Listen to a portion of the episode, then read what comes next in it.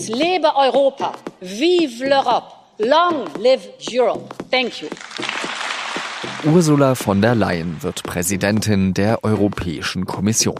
Sie hat am Dienstag eine ganz knappe Mehrheit im Europäischen Parlament geholt. Wie sie Europa in den nächsten Jahren verändern will, darüber spreche ich gleich mit unserer Brüssel-Korrespondentin Caroline Meter-Beisel. Die Wahl von von der Leyen hat auch Konsequenzen für die Politik in Berlin. Ausgerechnet Annegret Kramp-Karrenbauer ist jetzt neue Verteidigungsministerin. Und das, obwohl die CDU-Vorsitzende davor gar nicht ins Kabinett wollte.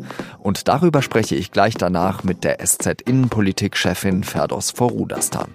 Sie hören auf den Punkt und ich heiße Jean-Marie Magro. Ich bin jetzt mit Caroline Meter-Beisel in Straßburg verbunden. Caroline, die Wahl von von der Leyen, die war ja ziemlich eng. Sie hat ja nur neun Stimmen mehr bekommen, als verlangt waren. Und nach der Wahl haben die Abgeordneten der ungarischen Partei Fidesz, das ist die Partei von Viktor Orban, gesagt, dass sie von der Leyen geschlossen gewählt hätten. Das sind 16 Abgeordnete. Ohne die hätte es also anscheinend nicht gereicht. Hättest du gedacht, dass es so knapp wird? Also zuerst muss man nochmal sagen, so ohne die Fidesz-Partei, natürlich gibt es jetzt die entsprechenden Äußerungen. Am Ende aber ist es ja eine geheime Wahl gewesen. Das heißt, wer genau für oder gegen sie gestimmt hat, so ganz genau wird sich das vielleicht letztlich nicht aufklären lassen. Aber um auf deine andere Frage zu kommen, das Ergebnis hat ja schon einige überrascht oder viele, würde ich sagen, weil es war so nach ihrer Nominierung, da hatte man das Gefühl, oh, es wird knapp. Aber jetzt gerade in den letzten Tagen und auch nach dieser von vielen doch als sehr proeuropäisch wahrgenommenen Rede gestern Morgen war der Eindruck eher, ah ja, das wird sich schon irgendwie wuppen. Und dann so wie so ein knappes Ergebnis, das hat hier schon für Überraschung gesorgt. Die Rede hast du gerade angesprochen, da haben die meisten gesagt, die wäre sehr gut gewesen. Aber wie viel Substanz steckt denn da drin? Wie viel kann sie davon wirklich durchsetzen? Ah, das ist unterschiedlich. Also einige Sachen, die sie angesprochen hat, da hat sie tatsächlich selbst nur relativ wenig Einfluss drauf. Zum Beispiel diese Frage mit dem Mehrheits Prinzip oder beziehungsweise der, das Einstimmigkeitsprinzip im Europäischen Rat in den außenpolitischen Fragen. Das ist einfach was, was der Rat auch verändern muss. Und dasselbe gilt auch, wenn sie sagt, sie will das Spitzenkandidatenprozess, sie will sich dafür einsetzen, dass das besser verankert wird. Auch das ist letztlich was, wo der Rat mitspielen muss. Deswegen gibt es einige Sachen, die zwar auch für viel Applaus gesorgt haben während der Debatte, aber wo allen eigentlich klar ist, das kann sie alleine gar nicht machen. Ähm, bei anderen Themen, zum Beispiel wenn es um den Klimawandel geht, ist sie schon ein bisschen weitergegangen. Aber auch gerade bei dem Thema zum Beispiel bleibt sie hinter einer Resolution zurück, die es aus dem Europäischen Parlament gegeben hat im Frühjahr. Das ist so ein bisschen eine ambivalente Geschichte. Sie will ja auch die festgefahrene Situation beim Thema Asyl äh, auflösen. Da bewegt sich ja seit Jahren in der EU gar nichts mehr. Was äh, will sie da jetzt konkret anders machen als ihre Vorgänger? Ja, das fragen wir uns hier auch so ein bisschen, weil so richtig konkret ist sie da ja noch nicht geworden. Sie hat gesagt, sie will einen Neustart. Und ich glaube, das ist auch allen Beobachtern klar, dass es den irgendwie braucht. Aber ein Neustart kann ja immer noch vieles bedeuten. Das kann zum einen bedeuten, dass sie noch mal versuchen will, im Rat tatsächlich die Diskussion noch mal aufzubrechen. Eine andere Lesart ist, dass sie möglicherweise die bisherigen Gesetzgebungsvorschläge, die auf dem Tisch liegen, ganz zurücknehmen könnte um dann sozusagen nochmal in eine Brainstorming-Phase zu gehen und was Neues vorzulegen. Die Probleme und auch die Konfliktlinien werden dieselben bleiben. Was auch noch ganz interessant ist in dem Kontext, das Europäische Parlament ja anders als der Europäische Rat sich bei der Verteilungsfrage schon längst gemeinsam auf einen neuen Vorschlag geeinigt hatte. Und zwar nicht nur länderübergreifend, sondern auch fraktionsübergreifend von der Leyen muss ja jetzt in den nächsten Monaten ihre Kommission zusammenstellen. Sie hat schon gesagt, dass sie die paritätisch, also genauso viel Männer wie Frauen gestalten möchte. Was wird da die große Aufgabe für sie sein, damit da eine schlagfertige Mannschaft raus wird? Also zum einen, die erste Aufgabe ist tatsächlich, ob ihr das gelingt mit der Geschlechterparität. Und das haben zum Beispiel Jean-Claude Juncker hatte sich das auch schon vorgenommen. Aber am Ende war es dann so, dass eben die Mitgliedstaaten ihre Vorschläge gemacht haben und es ihm da auch nicht gelungen ist, da durchzudringen. Das zweite große Thema ist natürlich dann hinterher die Frage, welches Land bekommt welches Portfolio. Und da könnte ich mir vorstellen, dass wir schon beobachten werden, dass ein paar Länder aus Osteuropa möglicherweise wichtigere Portfolios bekommen als zuletzt. Da gibt es auch schon entsprechende Forderungen. Und dass sie da möglicherweise auch gute Chancen haben, eben deswegen, weil Osteuropa bei diesem Personalpaket was der Sondergipfel neulich geschürt hat, einfach noch nicht besonders gut vertreten ist. Und das Dritte am Rand, natürlich steht immer noch die Frage im Raum, was wird aus Franz Timmermans und Margrethe Vestager? Die sollen ja auch eine wichtige Rolle spielen in der neuen Kommission, aber mit welchen Portfolios, das wird eine interessante Frage für die kommenden Wochen. Vielen Dank nach Straßburg, Caroline Meter-Beisel. Und die Wahl von von der Leyen hatte ja auch einige Konsequenzen für die Bundespolitik. Und darüber spreche ich jetzt mit unserer Innenpolitikchefin Ferdos Vorudastan. Frau Vorudastan, im Rest Europas hat man sich ja ziemlich gewundert, wie das Ganze abgelaufen ist, denn der Europäische Rat hat von der Leyen einstimmig zur Kommissionspräsidentin vorgeschlagen und ausgerechnet Deutschland hat sich der Stimme enthalten, weil die Sozialdemokraten unbedingt am Spitzenkandidatenprinzip festhalten wollten. Hat sich die SPD damit einen Gefallen getan?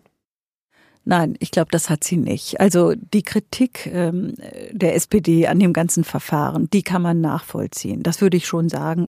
Aber wenn man jetzt erstmal nur auf die taktische Ebene guckt, hätte die SPD, glaube ich, besser daran getan zu sagen, wir haben zwar einige Kritik an dem Verfahren, aber wir werden jetzt nicht Stimmung gegen sie machen und wir werden nicht von vornherein sagen, wir wählen sie nicht.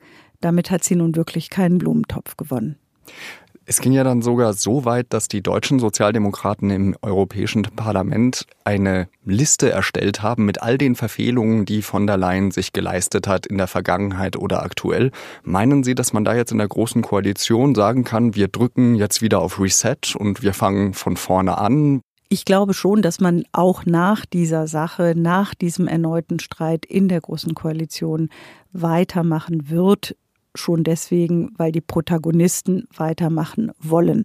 Allerdings, wir haben ja im Moment die Situation, dass es sehr wahrscheinlich ist, dass die Koalition im Spätherbst oder im Winter auseinanderbricht. Also insofern reden wir von einigen Monaten. Wahrscheinlich, sicher kann das niemand sagen, ich auch nicht, aber wahrscheinlich noch einigen Monaten. Und für diese Zeit äh, wird, glaube ich, ähm, auch ein Markus Söder oder jemand, der in der Koalition selbst in Berlin ist, nicht sagen, also weil die SPD sich jetzt so verhalten hat, bricht die Geschichte auseinander. Jetzt folgt ja auf Ursula von der Leyen im Verteidigungsministerium ausgerechnet Annegret Kramp-Karrenbauer. Ausgerechnet, weil Kramp-Karrenbauer ja, seit sie CDU-Vorsitzende ist, gesagt hat, sie ist absichtlich nicht im Kabinett, weil sie möchte ja die Partei neu ausrichten äh, und das könne sie sich eben gar nicht im Regierungsalltag leisten. Ähm, hat sie diese Entscheidung verwundert gestern Abend?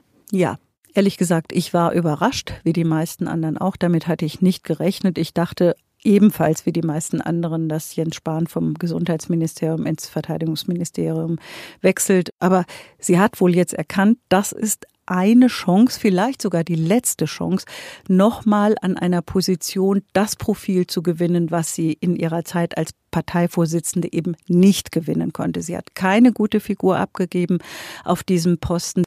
Und selbst unter ihren Sympathisanten fing man schon an, sie abzuschreiben als künftige mögliche Kanzlerkandidatin oder Nachfolgerin von Angela Merkel.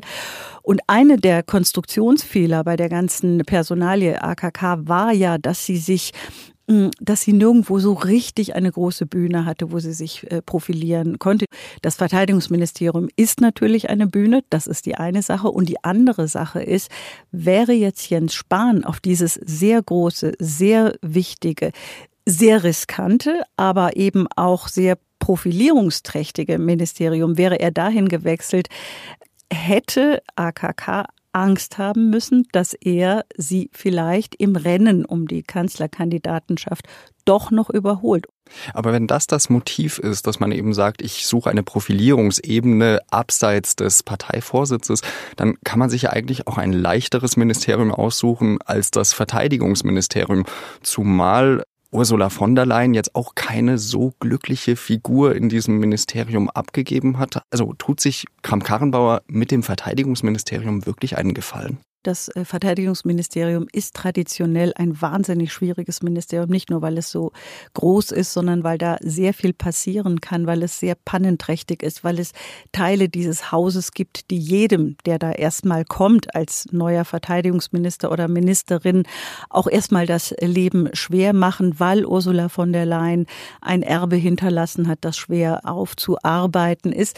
Also insofern richtig, großes Risiko auf der einen Seite. Auf der anderen Seite, was wäre die Alternative gewesen? Jens Spahn hätte dieses sehr große Ministerium übernommen und dann vielleicht Annegret Kramp-Karrenbauer ein kleineres. Also das wäre nicht zu ihren Gunsten ausgelegt worden und sie selber hätte das garantiert auch nicht so gesehen. Das wäre so ein bisschen nach dem Motto zweite Wahl rübergekommen.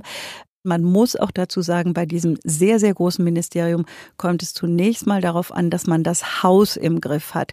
Man muss sich nicht, auch Sie nicht, gleich von Anfang an als eine wirkliche verteidigungspolitische Expertin äh, präsentieren. Das haben übrigens die allermeisten anderen Verteidigungsminister in der Geschichte der Bundesrepublik hatten diese Qualifikation auch nicht.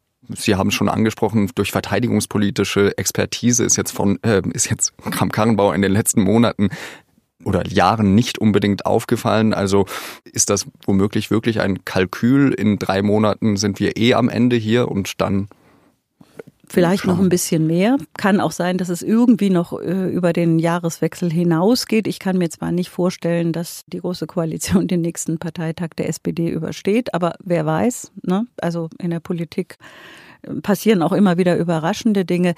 Ob das das gezielte Kalkül von Annegret Kamm-Karrenbauer ist, das wissen wir natürlich alle nicht. Wir können nicht in ihren Kopf hineingucken. Aber ich denke schon, dass das bei dieser Entscheidung, wie eben der Aspekt, ich möchte nicht, dass Jens Spahn äh, da an mir vorbeizieht, dass das eine Rolle bei ihr gespielt hat und dass das übrigens auch eine Rolle bei Angela Merkel, der Bundeskanzlerin äh, und früheren Parteivorsitzenden, eine Rolle gespielt hat, deren Wunschkandidatin ja Annegret Kamm-Karrenbauer ist. Vielen Dank für diese Einschätzung, Ferdos Vorudastan. Ich danke auch. Und jetzt noch weitere Nachrichten. In Schulen und anderen öffentlichen Bildungseinrichtungen soll es in Zukunft eine Impfpflicht gegen Masern geben. Das hat das Bundeskabinett in Berlin beschlossen. Der Entwurf von Gesundheitsminister Spahn sieht vor, dass die Impfpflicht auch für die Beschäftigten gelten soll. Das Gesetz soll außerdem für Unterkünfte von Asylsuchenden gelten. Wer sich nicht impfen will, muss mit einem Bußgeld von bis zu 2500 Euro rechnen. Nicht geimpfte Kinder können vom Kita-Besuch ausgeschlossen werden. Das Gesetz soll ab dem 1. März 2020 in Kraft treten. Die Bundeswehr darf Beschäftigte entlassen, wenn sie rechtsextrem sind. Das hat das Berliner Arbeitsgericht entschieden. Im konkreten Fall geht es um einen Hausmeister, der seit 30 Jahren im Dienst der Bundeswehr war. Die wirft ihm fehlende Verfassungstreue und Mitgliedschaft in einer rechtsextremen Gruppe vor. Das Arbeitsgericht hat entschieden, dass die Entlassung grundsätzlich gerechtfertigt sei. Die Wahl von von der Leyen und die Folgen. Das waren heute die Themen in unserem Nachrichtenpodcast auf den Punkt. Sie können dazu aber noch viel mehr erfahren, wie von der Leyen ihre Versprechen einlösen möchte und wie die Telefonkonferenz im CDU-Parteivorstand abgelaufen ist, in der entschieden wurde, dass Annegret Kramp-Karrenbauer Verteidigungsministerin wird. All das lesen Sie in der Süddeutschen Zeitung vom Donnerstag. Vielen Dank fürs Zuhören und bis zum nächsten Mal. Adieu.